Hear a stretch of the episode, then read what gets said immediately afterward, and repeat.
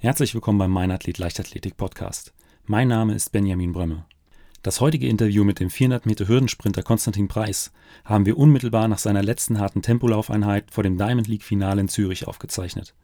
Konstantin konnte dort mit einer Zeit von 49,23 Sekunden die Norm für die kommende WM knacken. Im Interview spricht er über seine Anfänge in Deutschland, die diesjährigen deutschen Meisterschaften und darüber, wie sein Training aufgebaut ist. Wenn ihr Wünsche für ein bestimmtes Thema oder einen bestimmten Gast habt, schreibt mir einfach über Instagram oder meine Internetseite www.meinathlet.de. Aber jetzt viel Spaß mit der neuesten Folge vom Meinathlet Podcast. Also keiner hat es ausgeschlossen, dass ich gewinnen kann, weil dieses Jahr ist es 400 Meter Feld auf jeden Fall viel, viel stärker wie in den letzten Jahren. Vier Leute unter 50, das hat keiner, auch keiner erwartet. Und deshalb habe ich mir einfach von Anfang an gedacht, ich muss Gas geben, Gas geben.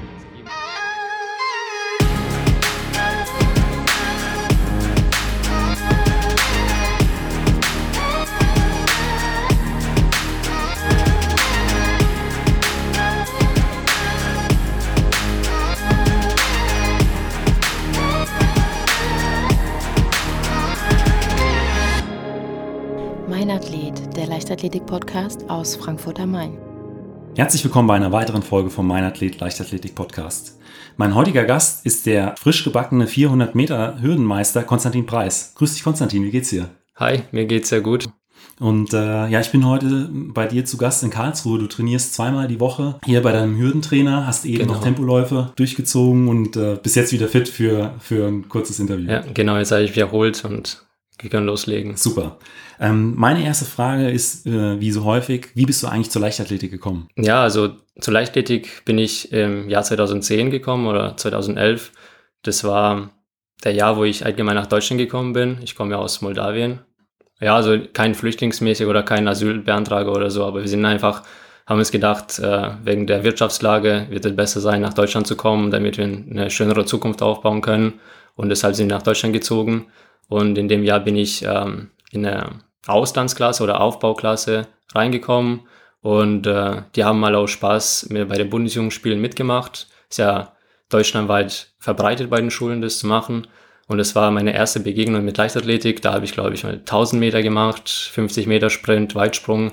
Und äh, ich habe das bis dahin noch nie gemacht so auf der Bahn. Da habe ich zum ersten Mal eine Tatanbahn in meinem Leben gesehen. Das hat mich schon teilweise fasziniert, weil zum ersten Mal sowas zu sehen ist schon cool und dann habe ich, war ich auch besser als die anderen, obwohl ich das noch nie trainiert habe und äh, da wurde die Schule Aufmerksamkeit, äh, hat die Schule Aufmerksamkeit auf mich gewonnen so und äh, dann wurde ich nach Pforzheim zu TV 1834 geschickt. Das war mein erster Leichtathletikverein, mit dem ich immer noch im Kontakt bin. Also es war meine erste Leichtathletikfamilie, die mich aufgenommen hat, auch in Deutschland. Das war im zweiten Monat, wo ich in Deutschland war, wo ich noch kein Wort Deutsch gesprochen habe und da habe ich mich aufgenommen und so habe ich angefangen mit Leichtathletik. Genau. Und bist du dann auch direkt äh, zu den Hürden oder hast du erstmal was anderes gemacht? Ähm, ich habe komplett wild angefangen. Ich habe mit äh, Mehrkampf angefangen, Fünfkampf, Block, Sprint, Sprung. Das war meine Hauptdisziplin und allgemein Hochsprung und Weitsprung. Ich dachte, da, das wäre meine Disziplin und so habe ich auch dafür trainiert. Bis, bis ich 15 war, habe ich Block, Sprint gemacht war auch gar nicht schlecht drin, weiß, kann ich mich nicht genau erinnern, wie, was für Zeiten ich da hatte, aber ich glaube, meine erste deutsche Meisterschaft war Block Sprint 2014, glaube ich. Und äh, damals bin ich Zehnter oder Elfter geworden. Und äh, für mich war das natürlich, das war ein Highlight und äh, genau und äh, ja. Und dann hatte ich ein paar Jahre, wo ich verletzt war. Und erst 2017 oder Ende 2016 bin ich zu 400 Meter gekommen. Es war auch eine Übergangsphase, wo meine Trainer sich gewechselt haben, wo ich auch überlegt habe, einen Verein zu wechseln, ein bisschen professioneller zu trainieren. Hatte auch eine lange Verletzungsphase hinter mir und in dem Jahr habe ich entschieden, auf 400 umzusteigen. Und so bin ich zu 400 Meter gekommen und dann noch zu Hürden dazu. Also hast du dich erstmal in den in vielen anderen Leichtathletikdisziplinen auch so ein bisschen genau. ausprobiert. Und würdest du sagen, dass dir das äh, der Sport auch dabei geholfen hat, hier in Deutschland anzukommen? Ja, auf jeden Fall. Also ähm, Leichtathletik war auf jeden Fall äh, da das, da habe ich meine erste Freundschaften geknüpft, die ich bis jetzt habe. Und äh, das war ein Ausgleich neben der Schule, den ganzen Integrationsstress oder wie, wenn man das so nennen kann, was äh, Schulwechseln. Ich habe drei Schulen gewechselt. Ich war erst auf der Hauptschule und dann auf der Realschule, dann auf dem Gymnasium, habe ich mich hochgestuft.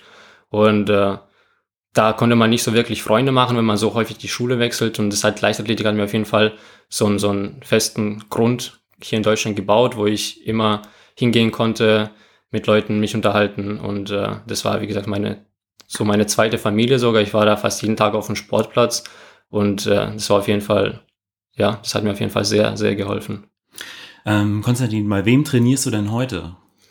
Heute trainiere ich beim Sebastian Markert, Olaf Klein und ähm, Wladimir Pavlik.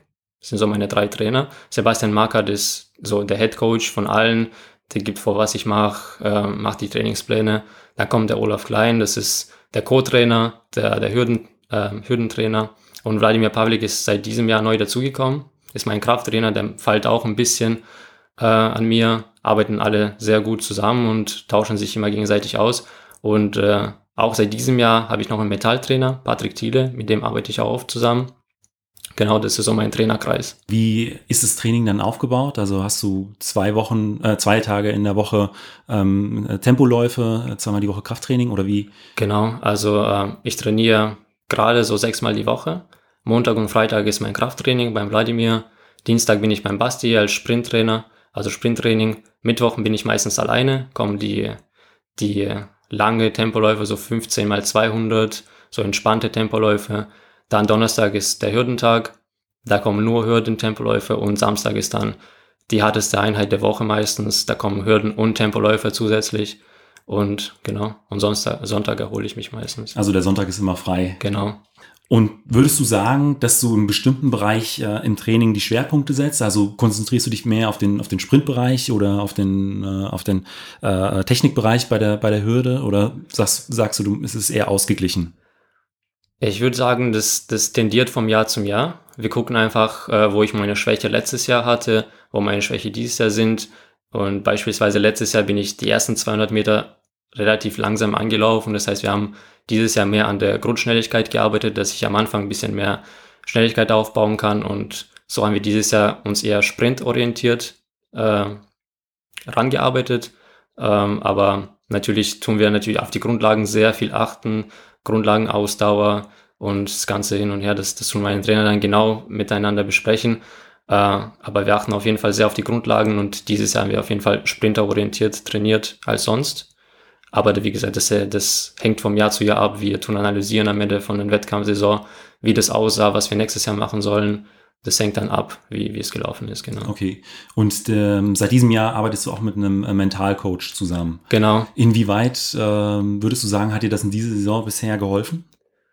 Wenn ich mich vom letzten Jahr zu diesem Jahr vergleichen sollte, bin ich auf jeden Fall äh, ruhiger geworden, kontrollierter im Wettkampf, äh, ich glaube auch gelernt, meine Wettkampf, äh, meine Gedanken mehr zu kontrollieren im Wettkampf.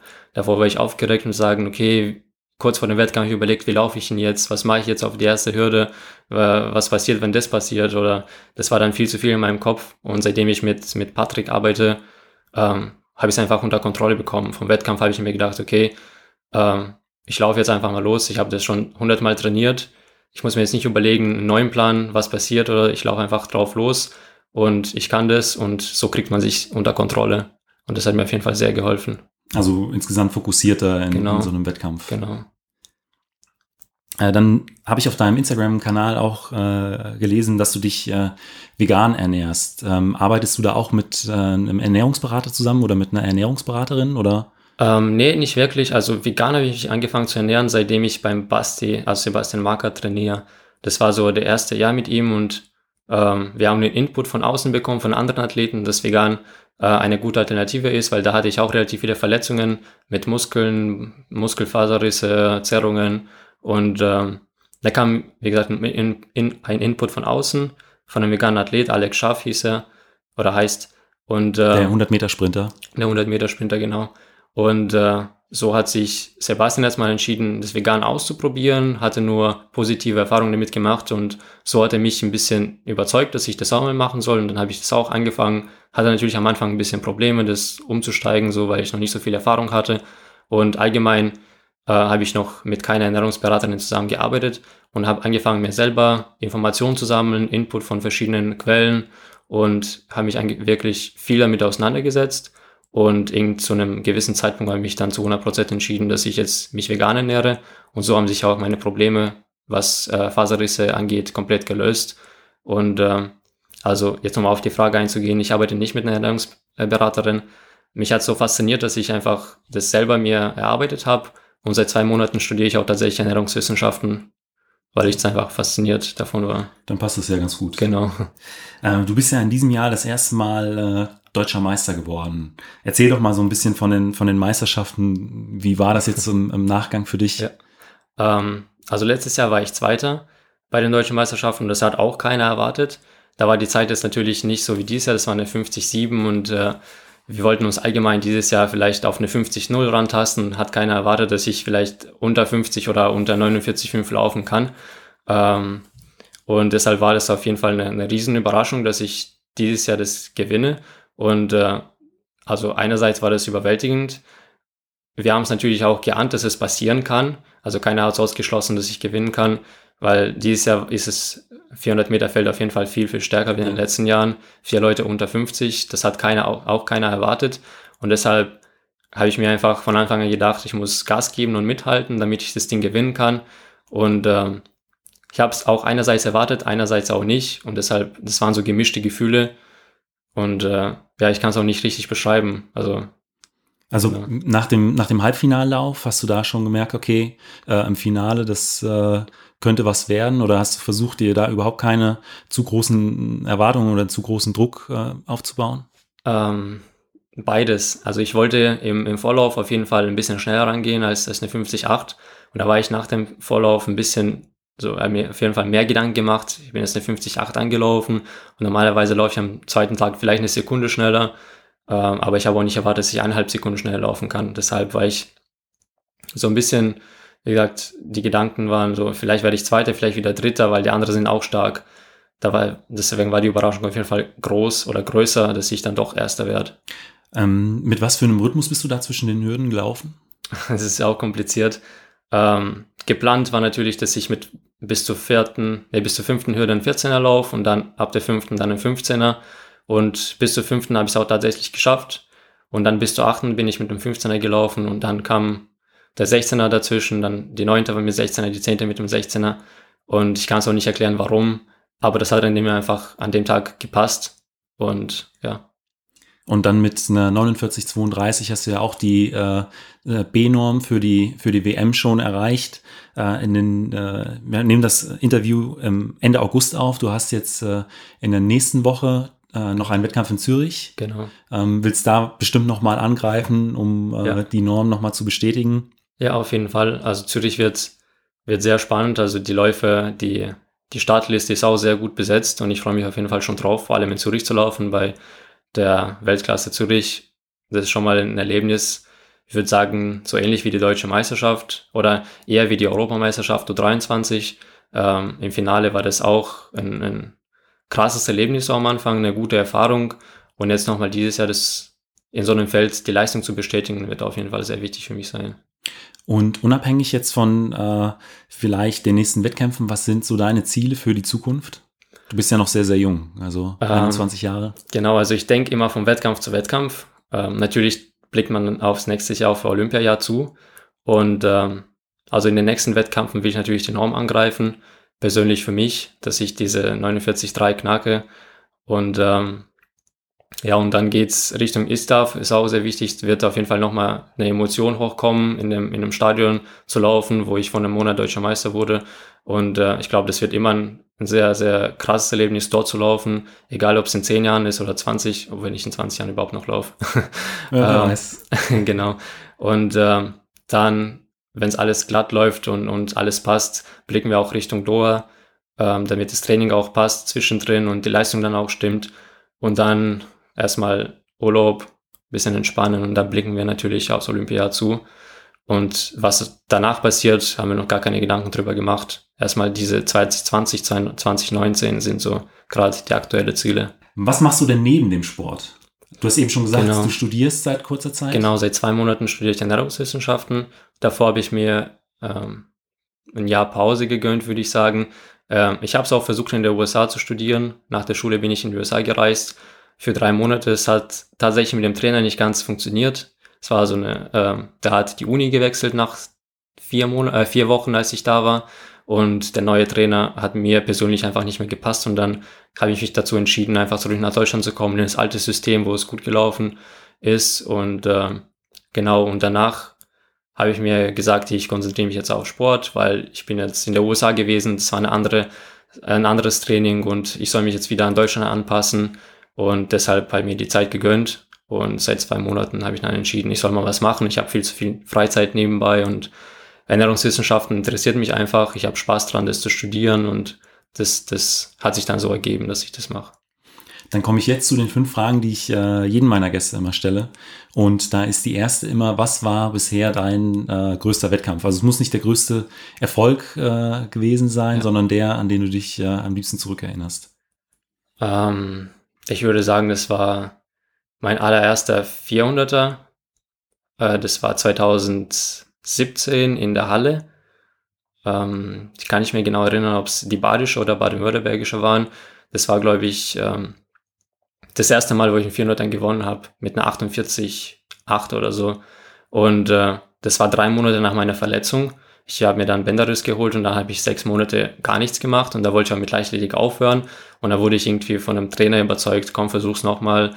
Und als junger Athlet denkt man sich so, eigentlich habe ich keine Lust mehr, ich hatte die letzten Jahre nur Verletzungen und äh, lohnt es sich überhaupt noch? Bald muss ich studieren oder mit der Schule irgendwann mich anstrengen. Und äh, dann wurde ich doch überzeugt anzufangen. Und nach drei Monaten bin ich nach 48,8 gelaufen und wurde direkt für die deutschen Meisterschaften in Sindelfing bei U20 äh, wurde ich angemeldet von den Trainern.